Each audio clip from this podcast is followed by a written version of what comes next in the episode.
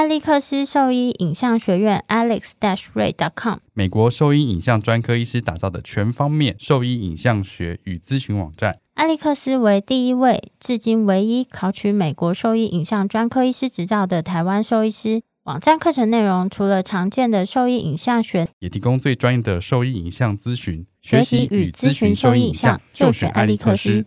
你现在给毛孩的驱虫真的够缜密了吗？新健爽比你想的更周到，犬猫体内外寄生虫三十种适应症一次搞定，简单几滴让你三十天都放心。搭配李兰灵藻湿，对付跳蚤必施长达八个月的保护。一秒圈上零叮咬，没有空窗期，不怕水，也没有异味，让毛孩安心享乐。点点新界爽，内外新皆爽。圈圈灵藻湿，毛孩灵藻湿。让狗狗、猫猫的防虫新生活可圈可点。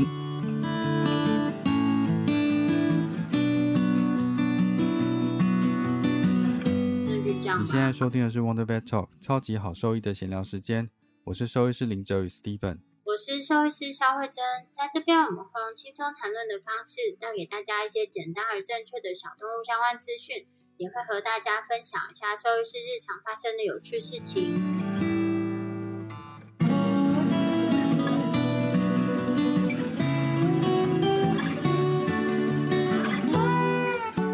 一件事情，我本来很早很早之前就想说要跟你分享，但是因为感觉你不一定会有共鸣，因为没有遇到过。但是因为最近有遇到，所以我想说可以拿出来讲，没关系。我觉得那天我真的是太惊讶了。当我跟你搬家时，我觉得一切都还 OK，但是就遇到一件事，我真的非常困扰。我都还没有讲任何的，就是讯息，你就立刻跳出来答案。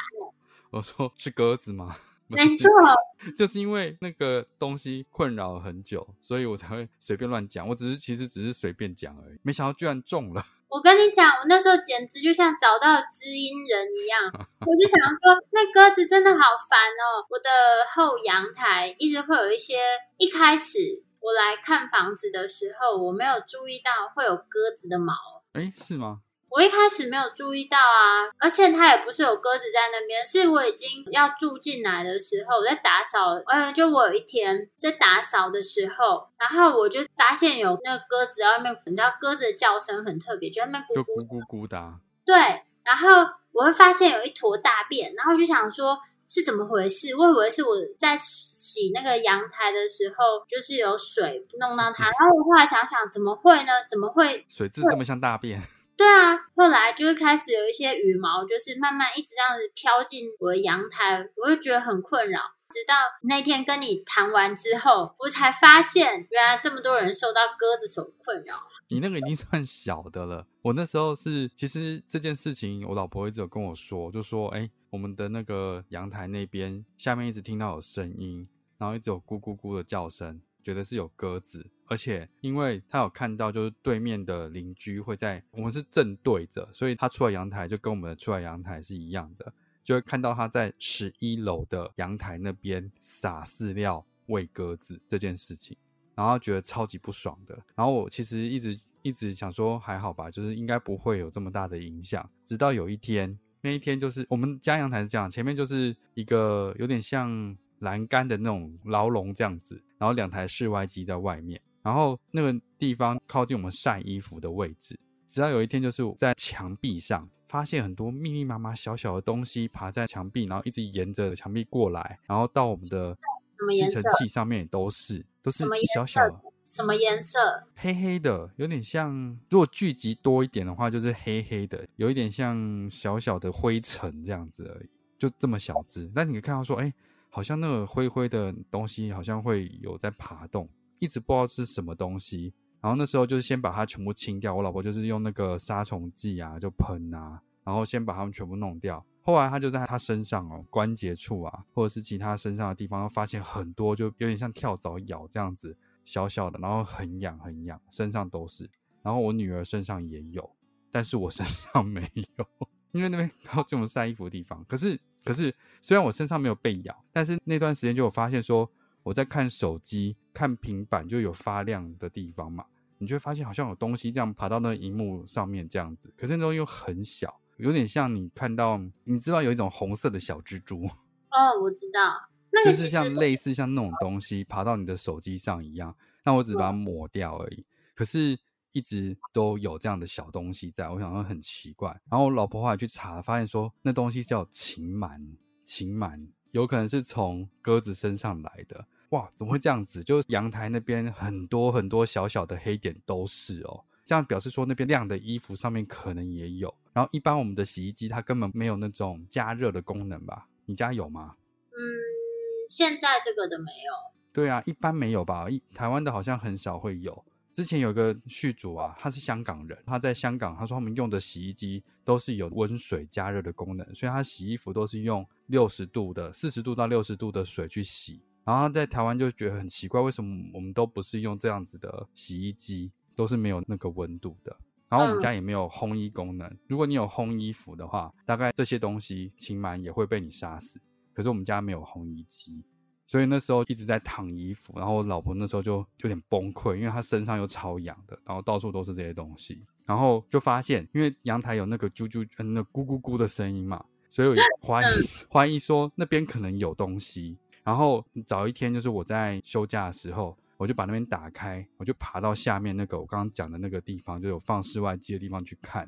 然后我从那边往我们的墙面看的时候，发现就凹槽的地方有一个鸟巢在那边，然后里面就是有一只，就是有一只鸽子在那里。所以就在你们室外机的正下方。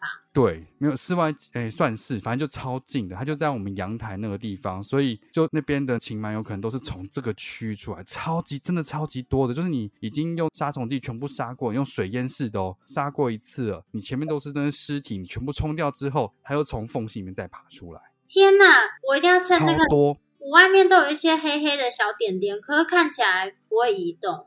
那就不是吧？可是你知道那很夸张哎，因为阳台那个我们外面那个平面其实是铁的，然后算是密封在一起的，只是它中间会有一些接缝的地方，它就是从接缝的地方爬上来，那根本就是超级小的那个缝隙哎。后来在冲的时候，就冲那个缝隙，其实都可以冲出一些，超夸张的。然后那一天我就下定决心要把它弄掉。其实我们阳台之前已经做过一次防护，就是我们那个地方啊，我有用网子，绿色那种软的那种网，把它围起来。但这个鸽子应该就是从，就有些镂空的地方，它从镂空地方进来，然后还筑了巢在这里。那我那天就是先把鸽子 抓到，我先把鸽子抓到，然后再把那个镂空的地方封起来之前，把鸽子往外放出去，然后把它封起来之后，再把那个巢弄掉。弄掉之后，再用那个喷枪去烧草的那个位置，整个全部烤过一次。最后，最后再用蒸汽的喷枪，那应该有七十度以上啦，把那些阳台的地方整个全部喷过一次。我那天大概总共喷了三次，然后我才觉得比较安心一点。天哪，我现在就是很费工哎、我那天 超累的。那我现在看到它筑巢是筑在另一个人的斜上角那一户的室外机的架子延伸出去可的角那你弄不到啊。那我弄不到啊，而且我看那个人，我看我也没看到有人在喂它，我就是还是你可以跟他讲，他搞不好会把它弄掉，因为那个后面一定会有问题，一开始一定不会有啦，因为感觉那个草在那边可能一阵子了。就是我就看不，我跟你讲，我的那个位置其实看不太到这只鸟，那鸟嗯它到底有没有筑巢？然后是直到就是前两天，就我先生在往外看的时候，他说他们在筑巢了，然后我说你怎么知道？他说你没看他嘴巴上一直叼着一些西是不是？汁回来，好他说那可我觉得你可能可以跟你的邻居说、欸，可是搞不好我邻居就是蓄意要喂它，我觉得应该不是，我我观察很久，我没看到他喂我觉得。不至于欸、像我们对面邻居就是他是蓄意要喂的啊、然后所以我在处理完这件事情之后，我们超气的、就是一直去跟大楼管委会检举他，就说他在十一楼喂养鸽子，造成环境污染。其实大家都有感觉，所以我们是十一楼，然后跟他们下面的十楼，还有上面的十二楼一起联合去检举他好几次。然后他超贱的哦，他跟那个管委会说我没喂，那个就是一个七十几岁的老妇人，然后说他是修佛的，所以他不能杀生之类的，或者是干嘛？可能之前有喂养鸽子，但是他们在问他的时候，他都说我没喂，我没有喂。但是他这么说的情况下，那一天我就是有拍到他就是有在喂鸽子。你看这些人讲的一副就是道貌岸然的样子，但是他说谎哎、说真的谎话，恶心。我要先去跟管委会讲一下，要去跟邻居讲一下。我觉得趁他巢还没筑起来，不然一筑起来很麻烦的。对啊，很烦。反正后来就是一直在抓他，就是有喂鸽子这件事情，一直到近期，近期他才被，因为他是租房子的，所以十楼的住户可能跟他那一户的房东认识，所以一直有去跟房东说，就他一直有在做这件事情，他让房子的居住环境变得很差，然后会有一些其他健康上的疑虑，所以那个房东可能有警告他，就如果再有人跟他检举这件事情的话。他房子就不租给他了，要讲到这样他才有效哎，然后他才 在九月十六号的时候签下了一个切结书，说他不再喂鸽子，如果他在喂鸽子，他就要搬出就是这个地方之类的。哦，原来不。重点超好笑，重点是那一天，因为他就知道我们对面一直在监视他，然后他那一天就是特地开了窗户，跟那些鸽，他是对着鸽子讲，对着那些鸽子就说。啊，走啦，走啦，不能再喂你们了啦，去找一个好人家，不然连我都没有房子住了，快走吧！你也是蛮变态，你干嘛偷听他讲话？不是，他是故意讲给我们听的。我不在啦，是我老婆在，是我老婆跟我讲的。我说你怎么没有把它录下来？这么好笑，为什么把它录下来啊？神经病！真的，我觉得。而且他这么说表示什么？表示他先前都在说谎话啊！哦，因为他修佛嘞，修佛可以说谎话吗？骗你们说他就是对啊，真的很恶心。所以他在到昨天，他就是也是开窗户跟我老婆在对面在晒衣服嘛，然后他就开窗户说他没有喂了，他已经再也没有喂了之类的。我不知道他为什么要一直讲啦，一直强调他没有在喂。可是你知道吗？从他停止喂食的那一天开始，第二天来了二十几只鸽子，二十几只，超级夸张，就比以往我们看到的更多。这表示一件事情，就是之前我们看到的可能十几只，它是轮替在吃的，然后它没有在喂之后来的那一批没有吃到，第二批又来，第三批又来，所以就全部聚集在那里，看起来超级夸张的。然后没有喂的第二天、第三天之后就慢慢锐减，第二天可能剩下十几只，第三天就剩下各位五只，到第四天可能现在只有一两只这样子而已。所以就是那些都是他造成的，对面啊，或者是屋檐那边，全部都是鸽子大便，超级恶心的，超级恶心。你知道其实对啊，我以前大学的时候不是有念传染病嘛，然后学到人畜共通传染病，就鸽子会传播隐球菌之后。我跟你讲，我自此，就是我原本就没有那么喜欢鸽子，因为鸽子有时候就飞很低，有点可怕。他们是说它是会飞的老鼠。对啊，然后自从学到引球菌之后，我看到都会怕。我是也是一样，就学了这些，就觉得说不应该太接近这些，就是野生的禽鸟类。而且我跟你讲哦，就是台湾的鸽子，它飞行高度已经有就是比较节制了，就是它不会离人太近。可是你知道欧洲的鸽子就是飞得很低，就我也不高了，但是它就会飞的跟我的脸就是差不多的高度。对啊，有一天我在西班牙的时候，就那时候我忘记是你还是张佑安打电话给我，就好死死就有几只鸽子。就是朝我撞过来，我的那个手机就掉到一滩水里面，太夸张了吧！然后我就在电话那一头就大吼大叫啊！你们还记得吗？应该忘记是你还是张医师？应该不是我，应该不是我。然后就是在一堆游客的，你知道在那边你会怕有扒手啊什么之类的，然后。不是，我在那边是怕鸽子，然后有点重点是掉那水里面有多脏，然后我还拿起来跟你们大叫说，就是我的手机掉到水里面，而且是是新的手机吗？是新的手机，是一滩很脏的水，我都快疯了。对啊，所以要讲到就是我有把这些东西资讯给那个邻居看，但他不以为意，因为鸽子其实粪便、羽毛、唾液都可能会有含这种致病的隐球菌，对不对？对，然后还有，然后它是借由空气或者是直接接触传染给人的哦，所以它其实是最危险的。我们大部分都在赶这些鸽子，可是因为有有办法从空气，所以我们也可能会受到危害。然后它，我看那个羽毛下贱，这这很下贱。他那天就是还跟我，就是我我老婆就是跟他说，这会危害到我们的小孩。像我们我女儿那时候也是全身都被禽螨咬的到处都是。她说，她就说什么？她说，她说你先生是兽医啊，应该可以处理吧？我想说，他要是敢在我面前这样讲，我就说，对啊，我专门看畜生，我就会帮你看啦。啊，啊，讲这种话好恶劣对啊，哦！说什么鬼话、啊？我说你也太温温和了吧！如果当时我在场的话，我一定呛爆他。我觉得应该是你太太觉得很傻眼吧？谁会讲这种话啊？对呀、说什么鬼话、啊？我看是非人类的动物，这样的话我就说，那我也可以帮你看，我看非人类的动物啊。真的好过分哦！对啊，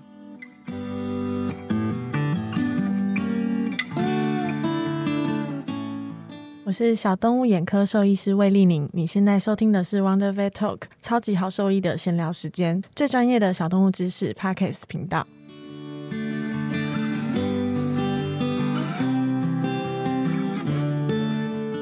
所以讲到隐球菌，我们就想到 引睾这件事情，转硬，会有硬啊？转的超硬的。那我们来聊聊引睾好了。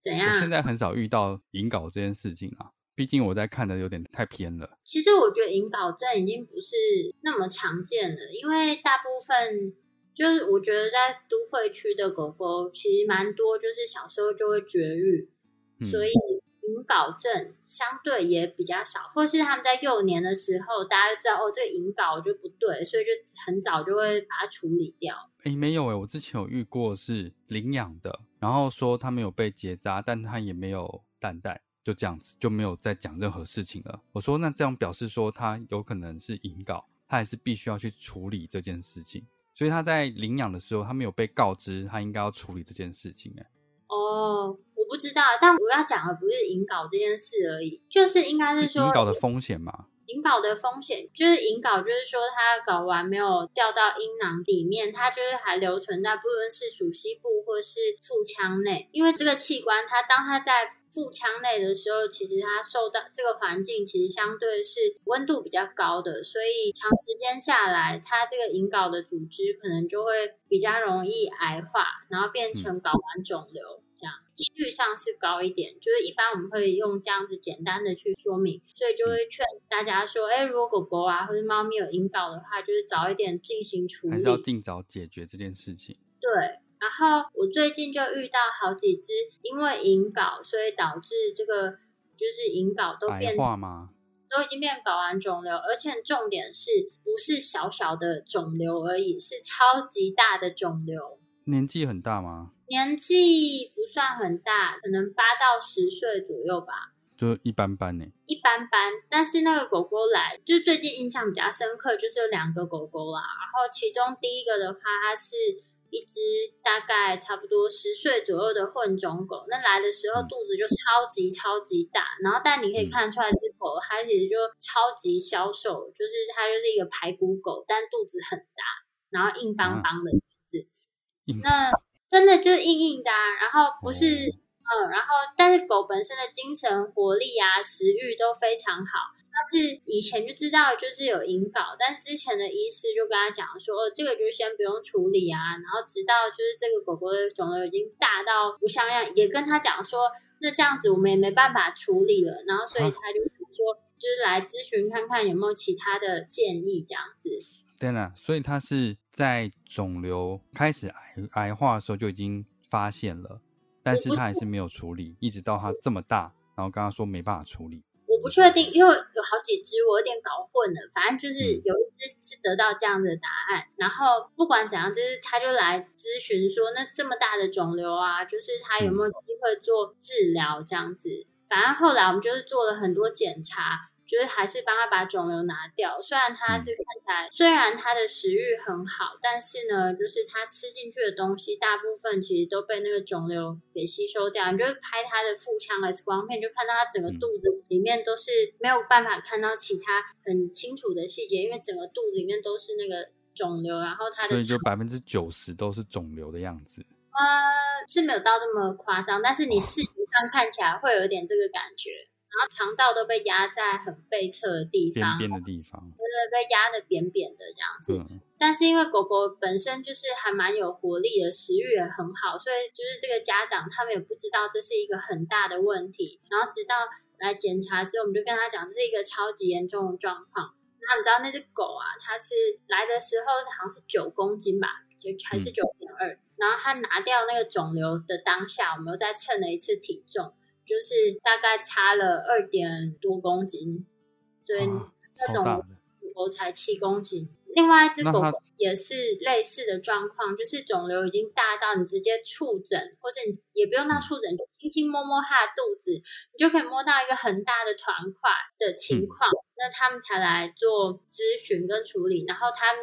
得到就是我问他说，那你怎么之前没有想过要处理或什么？他们跟我讲的都是说，哦，之前医师说先不用管他，没有关系啊。就是或是另一个是他们不知道引睾是需要早一点处理的，一个是他们知道有引睾，但是医师跟他建议说先不用管它，反正也不会怎么样。然后另外一个的话，则是不知道引睾是会有问题，啊，我就觉得有一点只有点惊讶，都已经现在目前有这么多卫教的管道，感觉这应该是 common sense 不是吗？对啊，我觉得。然后第二个就很遗憾的是，就是就算这两只狗狗，它们其实来就诊的当下啦，就会评估起来，其实两只都已经转移了。那你知道睾丸肿瘤本身它的转移率其实是蛮低的，但是它们对啊都不要转移的状况，两只都转移了吗？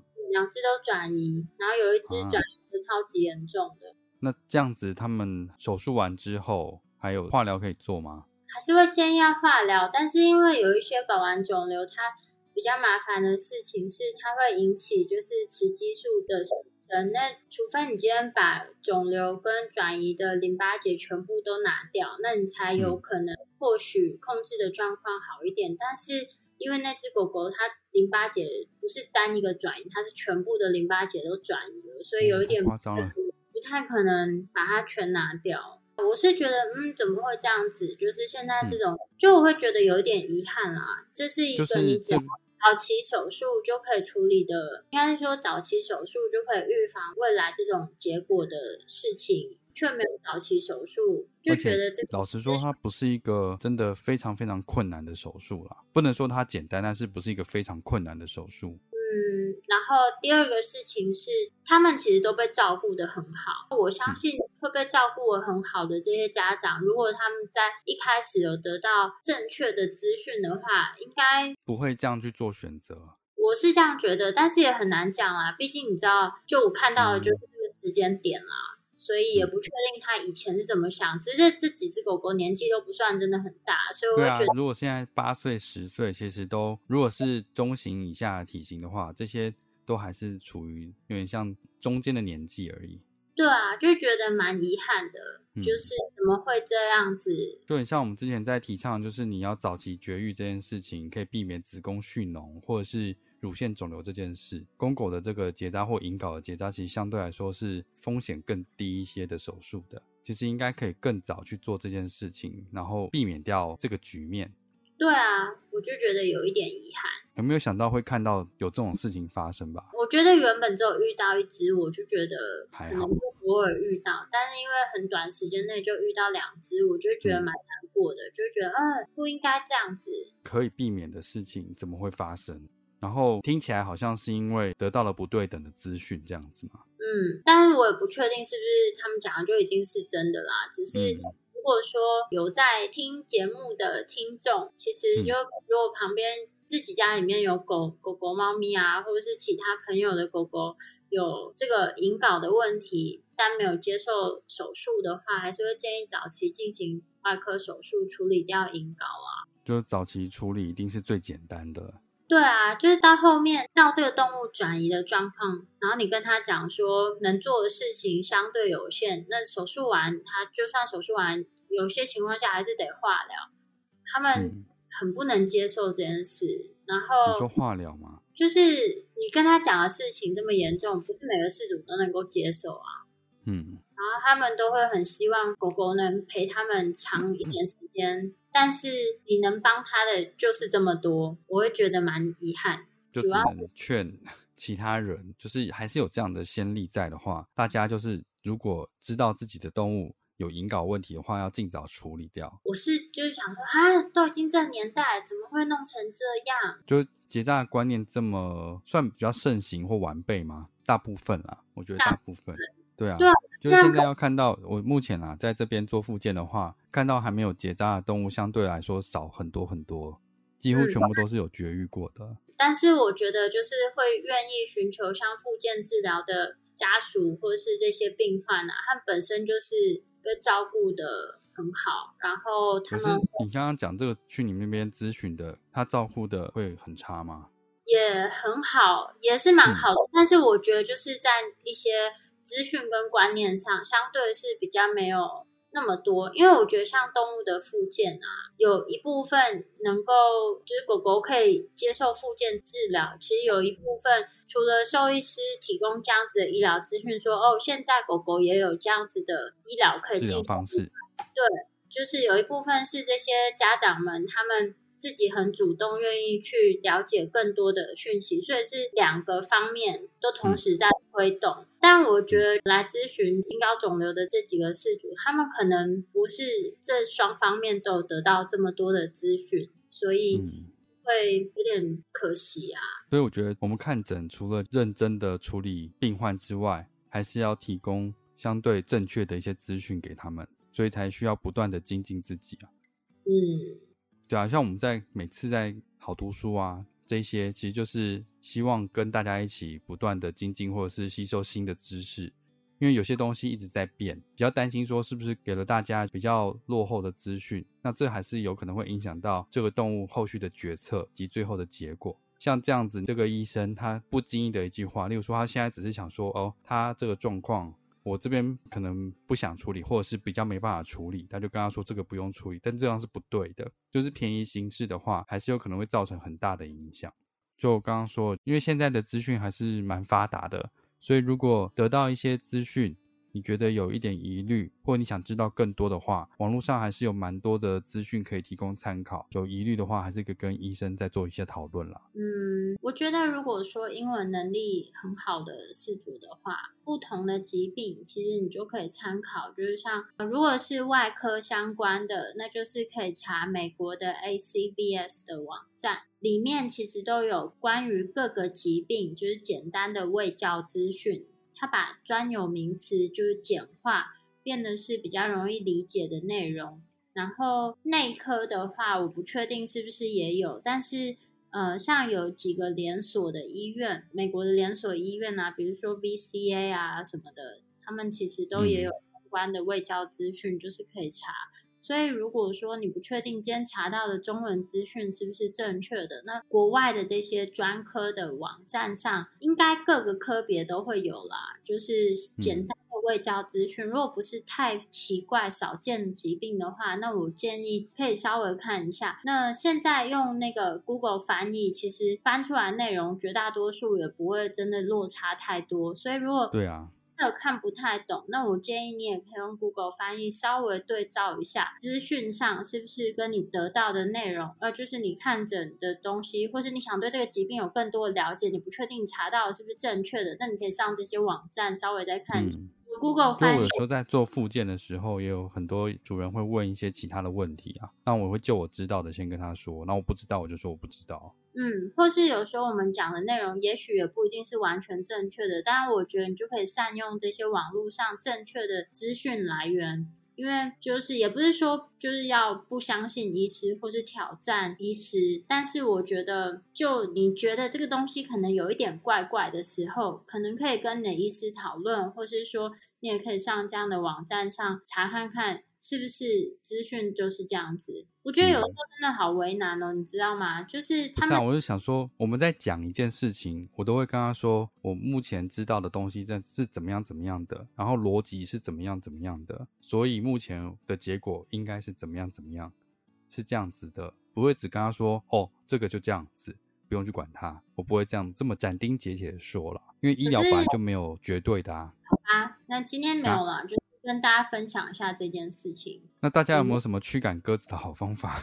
哦，我跟你讲，昨天我又查了一下，就是我们我先讲几个，我试过几个。第一个是我看到楼下有放那个红色的箱子的，他把它摊开，纸箱摊开，然后变得它上面是红色的贴纸，这是一个。他说好像是鸽子比较不喜欢鲜艳的颜色，尤其是红色这样子。哎，我们应该问眼科医师，鸽子是色盲吗？你要这样为，难眼科医师吗？还是鸟类？他们知道吗？我来问一下。然后第二个事情是用那个国外有的他们在驱赶鸟群的时候是用镭射笔去驱赶的，我有尝试过，但完全没有用啊。就是我在它周边一直画来画去，它根本就不理我，无动于衷。所以这两个方式，我觉得好像效果有限。那一个是说放猛禽的叫声，你知道说盘旋的那个老鹰啊，或者是猛禽的叫声来驱赶那个鸽子。然后我老婆用 iPad 就放了猛禽的声音，然后对着那鸽群那边，完全没有用。我说他们应该是没有听过猛禽的叫声吧，所以根本就一点用都没有。我是有查到，呃，就是昨天他们有传给我一个叫什么螺旋驱鸟器，螺旋驱鸟器就是有点像风铃那样的东西吗？就有点像你挂圣诞树上啊，或什么那种，就是有一个螺纹的，哦，然后它是没有声音的。没有声音的，然后就是它它就是会是一些什么亮片啊什么之类的。哦，当太阳照射，就是那个会亮反光这样子。反光的时候，那些鸟就会觉得好像不太安全，然后它就会哦选择不要停留在这。然后如果说他们就说，如果我觉得不怕吵的话，那我就在那边也挂上铃铛这样子。我说不行，我哦怕吵。对啊，我是一个很浅眠的人，我连灯光都会影响到我要入睡的状态，所以我就换了一个可以调色温的灯。好哦，那最后就是 请大家提供一些其他的驱鸽子的方式，让我们参考。谢谢大家喽。谢谢大家，我现在很困扰，我昨天还试着拿那个橡皮筋射，你这样不行啦。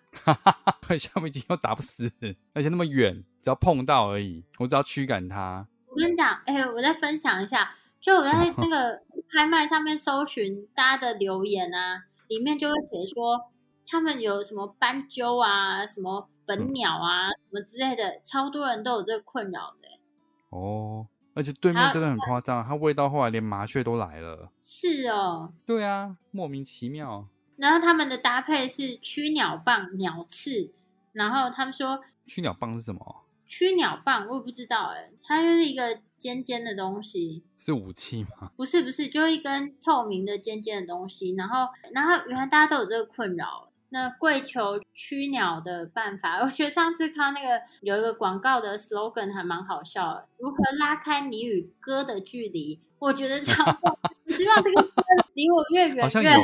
有，会拉开你与歌的距离。我看到的时候瞬间大笑，好需要这个东西。